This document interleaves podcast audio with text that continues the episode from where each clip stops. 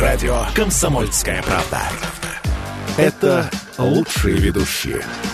Я слушаю радио «Комсомольская правда». И тебе рекомендую. Как дела, Россия? Ватсап-страна! Мы продолжаем прямой эфир. Радио «Комсомольская правда». Программа WhatsApp страна Что важного, интересного, актуального происходит? В том числе мы про COVID-19 и про его последствия будем говорить. Все это уже через несколько секунд. Радио «Комсомольская правда». Группа ученых из Кембриджского университета провела исследование с участием более 80 тысяч человек – и выводы, которые они сделали, ну вот сейчас эти выводы, по-моему, распространяют абсолютно все средства массовой информации. А вывод следующий. Ученые предупредили о риске снижения интеллекта из-за COVID-19. То есть, когда мы говорим о последствиях перенесенного заболевания, ну, я думаю, что каждый знает, что, например, ангина дает осложнение грипп дает осложнение. То, что ковид тоже будет давать осложнения, это тоже вроде как не является ни для кого секретом. Но снижение интеллекта, э, Владислав Жемчугов, доктор медицинских наук, врач-терапевт, иммунолог, специалист по особо опасным инфекциям, с нами на прямой связи. Владислав Евгеньевич, здравствуйте. Добрый день. Как вам эта новость? Да не новость, мы знаем это давно несколько лет я, по крайней мере, работаю с пациентами после СПИДа, э, ну, которые болели там в острой стадии. Еще это есть ряд инфекций, рассеянный на, на на, в частности, вирусные инфекции подозреваются. Они, многие очень оставляют последствия в виде нарушения, как культурно говорят, когнитивных функций. Туман в голове, снижение памяти. Да-да-да, извините, туман, да. туман в голове, да. снижение памяти, умственная работоспособность и другие когнитивные функции. А, да. Скажите, пожалуйста, Владислав Евгеньевич, а это а, необратимо? А вот насчет обратимо надо посмотреть, потому что не так давно еще э, эта самая инфекция, так сказать, гуляет по планете, поэтому надо посмотреть, насколько это... Но мы делаем курс, который, в общем-то, возвращает назад. И еще раз говорю, он уже опробован на больных и ВИЧ, гепатитом С, там, и несколькими, некоторыми другими инфекциями, угу. герпесом в тяжелой на форме и так далее. То есть все это происходит, хочу подчеркнуть, за счет повреждения сосудов. Везде все материально.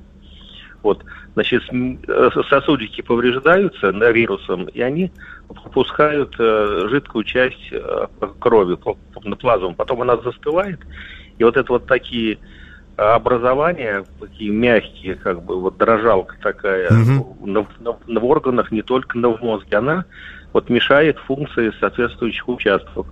Вот в мозге это очень отчетливо можно наблюдать, потому что четко, ну, мы знаем уже, какие участки за какие функции отвечают. И, соответственно, вот это проявляется на внешне, да.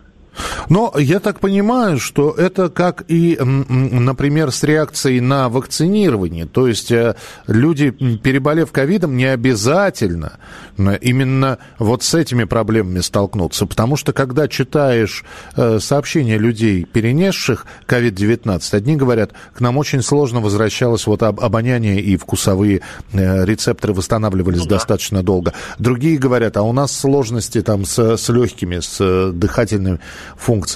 Третьи э, вдруг э, говорят про э, загустение крови, образование там, да, тромбоза и, и так далее. Тромбоз, То есть да. все, все индивидуально, насколько я понимаю, Владислав Евгеньевич? Вы абсолютно правы. Значит, такие системные повреждения как раз за счет того, что э, сосуды же у нас во всех органах, да, вот это есть. И, соответственно, там, где органы э, не очень хорошо себя чувствуют, угу. вот до болезни, так скажем, по ним и приходится удар вот э, до болезни. А так, э, и там, где наиболее а серьезный вот этот удар, там, значит, э, и проявляется это на внешне, люди видят. Это может быть нарушение э, питания сердца, будут, так сказать, проблемы там, нарушения на в легких, как, как правило, чаще всего там будут рубцы на месте воспаления. Ну и много можно перечислять те органы, которые наиболее чувствительны к нарушению питания кислородом, они самые чувствительные. Это значит вот мозг и не вся нервная вот система действительно за счет того, что повреждаются датчики, проводящие пути, вот нарушается восприятие звуков, запахов, даже иногда зрения и там так далее. Второе, могут повреждаться половые вот железы, тогда гормональный спектр повреждений очень большой. Ну, вот, сказать, даже говорят там о неком бесплодии вот у мужчин, где там действительно нарушение кровоснабжения э, яичек, оно очень чувствительно и отражается на послед... ну, впоследствии на, как говорят, функции фертильности. Mm-hmm. Но хочу всех вот успокоить, что есть определенные курсы, мы их уже вот имеем на, на основе предыдущего опыта борьбы с такими вот последствиями тяжелых вирусных вот инфекций, которые вполне вот возвращают, то просто не надо тянуть. И надо обследоваться, а врачам, которые ведут больных ковидом, и им нужно говорить пациентам, что там в течение пары-тройки месяцев не затягивайте, обследуйте, если что-то что не то почувствуете, приходите, и, так сказать, вот этот вот реабилитационный курс надо вовремя провести, чтобы, по крайней мере, уменьшить эти последствия. И важно очень, что действительно вакцинация уменьшает риски вот этих вот постковидных вещей, которые вот осложнений, как вы сказали, да, это правда так и есть. И вакцинация, вот люди вакцинированы, даже если болеют, у них такого не получается.